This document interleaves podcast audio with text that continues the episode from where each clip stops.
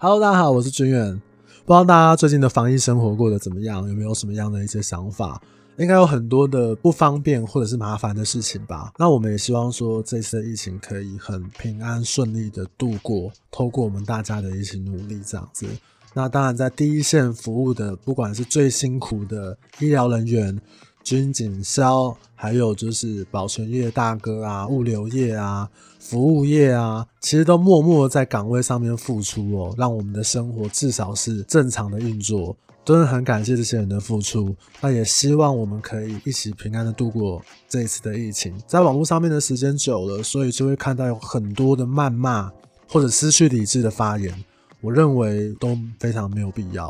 我们现在应该是把注意力放在我们自己的自身可以控制的事情上面。我们把自己顾好之后，我们再去照顾我们想要照顾的人。希望大家一切平安。跟大家分享一下，我们频道啊，最近得了一个一星的一个差评，我没有什么想法。其实我看到的时候，我当下有点愣住，但是我也不会觉得说，哇，干怎么给我差评啊，或者说，哇，怎么怎样怎样。其实我没有那种想法，我的想法只是说，你给我一星差评，为什么呢？我很好奇为什么。如果是我什么地方讲的不对，讲的不好，或者是可能我口我讲太快了。我讲了一些不得体的话，伤害到了某些人、某些你的话，也请你至少给一星差评的时候留言，让我知道我哪边做的不好。因为就有点像是你跟一个女生告白，结果这女生呢就跟你说不行、不 OK，我不要，但是都不告诉你一个原因。当然。拒绝人家的原因，很有可能我们都会礼貌性的来包装或怎么样，但是你什么都不讲，就很容易让别人就是不明不白，你知道，这是一个最痛苦的一个考验，就是回去都想说啊，为什么这个女生要拒绝我？为什么这个女生她是不是觉得我怎样怎样怎样？还是你就想要让我感受这样的猜忌自己的痛苦？唉，这真的是哦。好啦，不过还是希望你给完疫情差评之后，也是能够平安度过这个疫情。那也希望你开心快乐一点，好不好？那我要跟你们分享一个开心快乐的一件事情，你们知道吗？有一个听众来加我的脸书，让我有一点点虚荣感，成名的那种虚荣感。为什么呢？我想要讲一下，我们频道哦，在这个资讯栏上面是有留下我在经营的 IG 跟脸书的粉砖，所以你们可以很轻易的找到粉砖。然后在上面看到我想讲的东西这样子，但是这位听众呢，他是加我的脸书，所以以下是我想象的画面，就是这个听众呢，他听了我的节目，觉得哇，超棒、超赞，真的超级超级有帮助的。然后我就看了资讯栏，然后就发现，哎，资讯栏上面竟然有粉丝专业，我就点进去看。点进去看之后啊，我就马上立马点了赞。点了赞不够，我还要把他所有的贴文都看过一遍。看完一遍之后啊，还是不够，因为我觉得他真的太赞了，所以我要我又把他所有的留言又看了一遍。那这个时候我就发现，诶，有一个人好像是这个粉砖的经营者，我就点他的脸书进去看，发现原来他就是黄军远，然后他就加入我好友。然后我本身就收到这个讯息，这样以下是我自己想象的啦。当然，因为我有时候是人家留言的时候，我会把我懒得切换账号，我会用我本人的账号去回复回应什么的。那其实我觉得也没差啊。我想到就是这可能性，不然你用我的本名啊，用我的名字啊去搜寻脸书的话，是找不到我的。你一定是从这个留言的蛛丝马迹上面发现，诶，他可能就是军人。我觉得这个过程哦，太励志了。对我来讲，竟然有一个粉丝做到这样的事情，我个人觉得是虚荣感蛮爆表的啦，有一点点蛮爽的。这样，好啦，谢谢你。那后来我们也聊了蛮多事情的，因为他在他也是这个地产上面从业人员，那聊了一些事情，交换了一些想法。那他也养猫，我觉得养猫的人。高几率都是好人啊，蛮可爱的一个小听众。好，今天我们要来聊什么呢？有人粉专问我一个问题，我觉得他问的蛮好的。那我私信回复他之后，然后我也想要跟大家聊一聊他问的这个问题。他问我说，到底要看几间房子再做决定买房子比较好？那看屋的时候，有些中介都会跟他讲说，这个案子是秒杀案，或者是他看的房子，怎么可能早上看晚上就卖掉了？他觉得这是真的还是假的，还是只是中介布的一个陷阱或一个局这样子？我觉得这有两个问题搭在一起，其实蛮好的，它有一点点关联性，但是又是不同面向。那我想要先聊一下，说到底要看几间房子再做决定比较好。我想要先定义一下哦，怎么样叫做比较好？我认为比较好的状况就是你找到了适合你的房子，不管是因为它的价格啊、坪数啊、大小啊、房型啊、面向啊、大小环境啊等等等的条件哦。因为在看屋的这个过程中，有人看五十间才找到自己要的，有人看了一百间才开始去思考自己是不是条件上面要做调整，他可能要做一些取舍。有人在前面看第五间的时候就找到他的真爱。重点应该是说，在看屋的过程中，你是否可以理解自己在条件上面的取舍？还有就是这个房子是不是真的这么的适合你，以及这个商圈你对它的理解程度，是不是错过了这个房子就会要花更多时间再来找合适你的房子？这才是最重要的吧。应该怎么样协助你理解你这些条件？我认为这才是重点哦。如果你也认同这个方向的话，你应该就可以理解说，那看屋的这个数字或间数，好像就不是第一个要考量的一个事情。有一些区域啊，或有一些房型啊，或有一些低总价的房子哦，它可能释出的量不是这么的高，所以。我很怕一种状况，就是，哎，来了一个买方，他人也很好，也很愿意沟通，但是呢，他可能就是要找这种比较特殊、稀有释出的房子。他刚看房子就遇到，他可能看前面第二间、第三间，第一间就遇到了这样的房子。有可能因为你刚看房子的关系，所以你没有办法很快的做决定，就可能会错过。这个适合的房子其实非常非常的可惜哦。我们的角色呢，又跟你讲说这个房子有多好、多稀有、多适合，讲太多了，你可能觉得哇靠，这个中介就是每个房子都这么好，每个房子都这么介绍都是这样子，就不老实，或者是说这个中介怎样，就是想要赚我的钱，想要赚我的中介费。所以其实对我来讲啊，这种状况其实还蛮蛮尴尬的。有时候真的是错过了这种房型。你要等到他下次有人在试出的时候，不是这么容易的一件事情。但是后来啊，我把它理解成说，这就是人生上面会遇到的状况啊。有些事情，有些人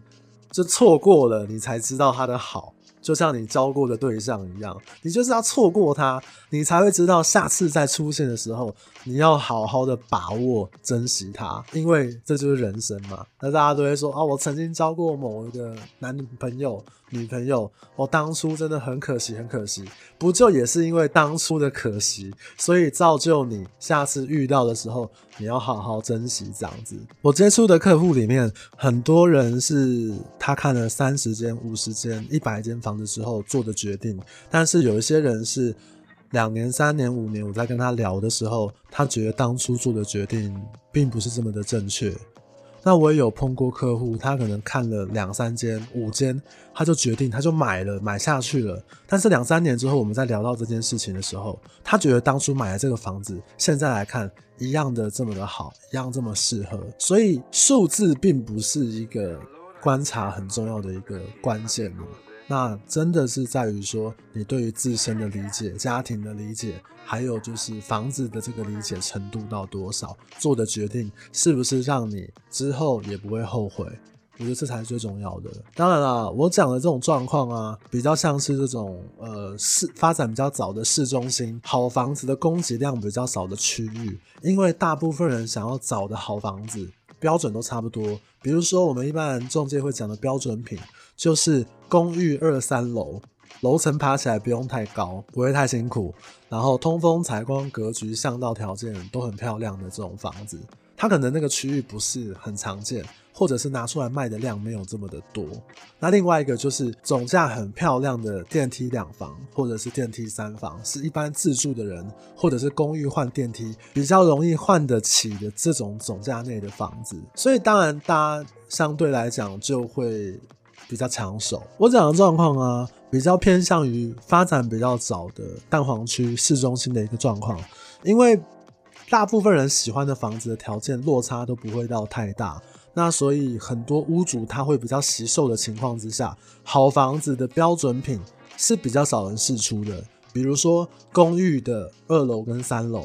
通风采光格局巷道都还不错的二三楼，或者是一定总价内的电梯两房、三房，首购族群买得起的，不然就是公寓换电梯换得起的总价。当然，在市场上面来讲，它会比较抢手一点。你错过了，可能要再找到合适的。又需要花一点时间。如果你看的那个区域供给量比较大，同质性的产品比较多，比如说它是这个从化区，很多建案，你看电梯两房，它可能有五个、十个、十五个；电梯三房可能有五个、十个、二十个这种建案可以选的时候，你当然要比较啊，你当然要去可能比较一下说地点啊、格局啊、建商建材啊。规划啊，社区啊，你当然去比较一个对你最有利的一个情况，这样子。所以我刚刚讲的就是取舍上面的一个问题，也要看你今天看的那个区域对于这个区域的理解程度。我指的大概就是这个状况，让大家有一点点参考的一个。方向这样子没有绝对的答案。那当然，这个他问我第二个问题就是说，看屋时候中介啊，或者他看的这个房子被秒杀，隔天就卖掉，当天就卖掉，这个是真的吗？中介跟代销哦，我们都会告诉你说，目前市场的状况有多好，卖的速度有多快。在疫情发生之前的这半年、这一年，的确房地产的市场非常非常的好，很多房子真的当天拿出来。当天就卖掉的例子其实蛮多的。如果你一个销售者的角度来讲的话，当然会为了建立你购屋的信心，会告诉你市场多好。我认为也无可厚非啦。就像你今天去买其他的东西，可能这个销售的小姐也会跟你说：“哦，我们现在刚好五月份有折扣，我们现在母亲节有活动，或架上就剩最后两个、最后一个了，下次要涨价，你要把握。”就建立你一些购物的一个信心，但是你问我这些东西是真是假，我真的没有办法给你一个直接的回复。我又不是在里面工作的人，或者是我也不会通灵，我又不是通灵王，还是那个赌圣那个天眼通，我怎么会知道？所以很多这种不同的状况哦。可是有一件事情我想要聊一下，就是网络上面会有人说这种都是中介的套路啊，这种都是中介代销的一个话术啊。完全都是骗你的啊！我觉得这个就不太对。买房子又不是单机游戏啊，就是也会有别人买。你买的这个房子被人家买走，这是一个很有可能发生的一件事情。你不可能百分百中介讲的东西、代销讲的东西都是假的啊！有点逻辑观念的人都知道，日常生活中发生的事情，你要跟他说这百分之百是假的，我觉得真的还不容易耶。你要找到一个百分之百是一个假的一件事情，好像也不是这么容易的一件事哦。所以去讲那些这种东西都是假的、骗人的，我认为你可能会害到别人错过一些机会。我觉得恶心的是什么？有些人喜欢贬低人家来凸显自己有多高尚，这种人很多，尤其在房地产界，他就是想要来。拉一下，你知道？你们刷一下存在感，真的是白痴人讲白痴话。那为什么会秒杀，会卖得很快哦？我讲一个比较实际的一个方向，做一下参考，这样子。为什么有些人他会马上做决定，当天看完，下午看完，下午马上付斡旋，马上来跟屋主谈？因为你看到的可能是说，哦，他才刚看房子，可能刚看两分钟、三分钟，或者你可能只知道这个房子他第一次拿出来卖。有很多人可能三组客户、五组客户、十组客户，或者你可能只会注意到说，这个房子明明才刚上架一两天而已，为什么这么快就会卖掉？背后有很多你可能没有注意到的事情，有可能去洽谈的这个买方呢，他看了这个地点，他已经看了两年、三年、五年，花了很多很多的时间，或者是他看了可能一百间房子以上，看了非常非常多的房子。就像我们刚刚上面聊到，就是他对于自身条件的理解程度已经炉火纯青了。他就是出现条件合适的房子之后，他就是下手就是快很准，或者是有一些其他的因素，会有一些必须要赶快买房子的因素。你可能会说，我敢胡乱，怎么可能会有人非买不可啊？我跟你讲，还真的有，我们有碰过家里面因为家暴的关系，他要赶快带女儿出来找一个地方安身立命的。我有碰过要买给小三的，小三每天那边欢，每天在那边该，他觉得很烦呐，他想要赶快找一个适合的养小三的房子，看到了赶快下手，不然每天又要被小三这样子摧残，等等等等的状况，其实非常非常的多。当出现这个合适房子的时候，他当然会立马赶快做下决定，因为他对于做这个决定这件事情有十足的信心。或者是有十足的动机，这样子，这种事情其实，在中介圈里面蛮常见的，所以绝对不会是说中介这种事情都是假的啊，都是骗你的，或者是说这都是中介掰的故事，绝对不是哦。而且你知道吗？我之前有分享过一个例子啊，就是我们的业务同仁 A，他带了一个客户，然后看了可能一百间、一百五十间房子，花了很多的心力，最后他觉得说这个客户可能是。不诚意或者做不了决定，他就放弃这个客户了。然后业务同仁 B 呢，可能接手这个客户，他看第二间就买了，因为天时地利人和，他前面看的这个一百间、一百五十间，造就他做决定的这个养分。然后刚好碰到了很合适的房子出现，然后业务同仁 B 呢，因为接待到这个客户，他会有有新鲜感，他会可以拿出他百分百的热情来面对这个客户，所以呢。天时地利人和，他就成交了。那那个业务 A 呢，他就会很受伤，他就很干。之前就有同事跟我聊这件事情，然后我就这样安慰他，我就说，我觉得很正常啊，因为这个就像是交女男女朋友，就是很多人他不见得可以陪你走到最后，他就是生命中来陪你走一段路的。他不见得是最后走到终点的那一个人，我们都应该祝福他。而且啊，你今天接待到一个买方，然后结果你带看一间、两间、三间，你就把它成交了，你会觉得自己很屌，自己很强，自己掌握客户能力很棒。但你没有想过，搞不好他跟别的业务也看了一百间，别的业务也在伤心，因为你不会去想这件事情，你只知道说，哎，我自己带看这么多，结果他跟人家买。就像女朋友对人家跟人家走一样，就是你只会去在意这个比较负面的这个想法，我认为是不太公平的。所以我那个时候讲完之后，这个这个同仁他就哎、有点豁然开朗这样子，这就是人生，这就是命。很多人就是来陪你走一段路的，告诉你一些道理，然后他就要走了，他就要陪别人走到底了。关于这个赶很快做决定的这个动作啊，我觉得有两个可以提醒大家的一个部分，就是啊，我们有时候会碰到说。你今天看了一个房子很喜欢，但是被人家买走了，你会很干。消费者你会觉得哦，那个价格明明我也出得到，为什么被人家抢先一步买走？然后你会出现什么？你会出现一种报复型的购物冲动，你可能就会那个下次做决定的时候速速度就会很快。你可能下次做决定的时候就是直接啊，我不要再重蹈覆辙，我要赶快买到这样。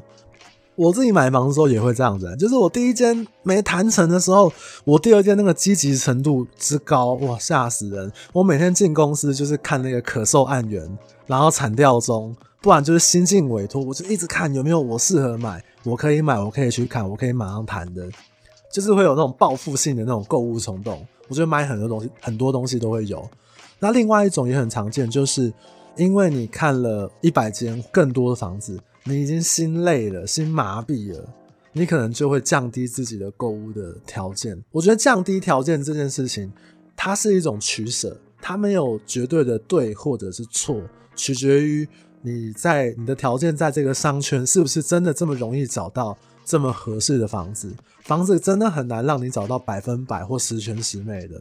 所以有时候在购物的过程中，就势必是要做一些取舍的一个动作，这样子。这就是理解自己的一个状况啊，我觉得。可是有些人因为看累了，他做了不好的决定，或者是说让他做了自己之后会后悔的决定，这件事情我想绝对就是比较不 OK 的。所以不要有那种报复性的那种购物冲动，还有那种看着看太久看累了，然后你可能麻痹了。我也不太建议大家看房子看太久，因为看到最后有时候都会麻痹。你可能真的会做出一些让你自己可能会后悔的。其实重点还是在于说，你对于自身的条件，还有这个商圈的理解程度在多少，还有这个房子你买了会不会后悔。注意力可以放在说，这个房子适不适合你，价格合不合理，这个地这个房子是不是错过自己会觉得很可惜。我觉得这样来做判断的话，比较可以减少后悔的一个机会发生。我觉得这种东西，看买买很多东西啊，买那个手机啊、耳机啊，很多消费都有同样的概念，就是你到处比价比到累了啊，算了，PC Home 没差多少钱就买下去了，不然就是就是我靠，我抢一个东西被人家抢走，干，我就是下次我就是要抢过人家，我就要享受那个抢赢人家的快感。然后就最后发现，哇，买贵人家这么多，所以这两个心态是我们有时候会发现客户有的状况。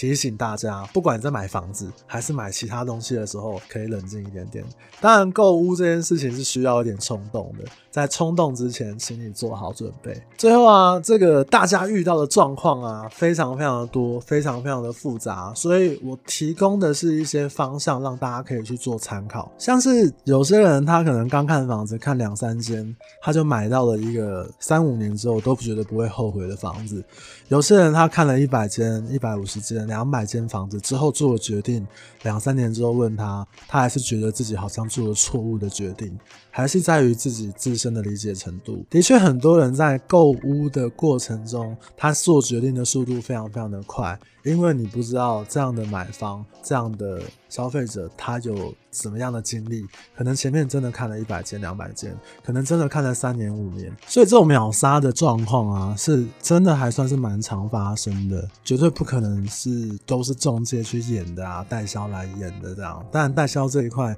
有更多更多的操作的空间啦。我不知道哪一天我会请一个代销来节目上面跟大家聊一聊。很多人会私信我问一些问题，有跟中介有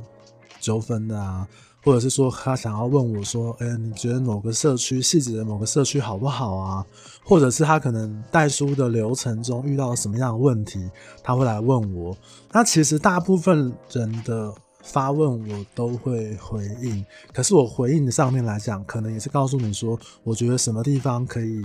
参考什么地方可以注意一下，因为你们问我的问题可能不是这个事情的全貌，或者是我不是帮你们处理的这个人，我没有办法给你一个很中肯的建议。那有时候消费者来问的问题的时候，他本身就有一点点偏颇，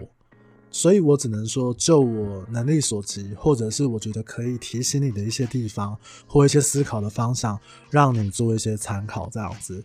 希望今天大家聊的东西可以对大家能够有一点点帮助。觉得有帮助的话，再帮我点一下五星好评，或者是可以把我们的 Podcast 的节目分享给你的朋友。我其实身边周边有一些人都有帮我分享，嗯，真的很感谢你们。当然，因为各个平台的关系，所以还是希望你可以把你的一些想法私讯到我们的粉专，我都会看，而且我们都看得到。那也很欢迎你在粉专下面的文章跟我做一些互动，告诉我你的一些想法。其实我最近有一个小困扰啊，就是我在脸书上面发的文啊，其实很多都跟房地产不是这么直接有关，但是很多人也很赏脸，就是都会点赞啊，然后都会分享啊，可是就是不留言。我就想说，诶、欸，我这个人应该没有很难相处吧？我我讲话也应该是蛮有趣的啊，这你怎么不都愿意分享给你朋友，他们不愿意跟我互动这样？我就有一点点伤心。后来我一个朋友跟我说，就是大家都比较害羞，大家都是害羞的阅读者，这样让我心情稍微放下了一点。当然还是很欢迎大家，就是多跟我们互动啊，或者是多跟我这边聊天，我都嗯 OK 都蛮开心的，好不好？好，最后如果你听到这个地方，你们知道吗？这一集的 Podcast 的内容。我呢，这是录的第四遍。这为什么会录第四遍呢？因为第一遍录的时候，我觉得我的讲的东西没有很完整，所以我修改了一下我讲的东西。第二遍录的时候，我的状况之好，好中之好，我觉得那个状况录起来哇，真的流畅，听起来就舒服。结果我没有存档，真的是听到一下没有存到档，你知道吗？录存档存下去之后，我靠，没有声音，傻眼。然后第三次在录的时候，我觉得。好像那个感觉有一点点跑掉，我自己在剪的时候就觉得，好吧，那不然好再再录一次好了。所以这一次是我第四次录，所以最后提醒一下大家，我们呢要记得存档这件事情，不然真的会很衰。这种衰事让我来就好了，各位千万不要做这样的事情。希望你们都很幸运。我们今天聊到这里，大家再见，拜拜。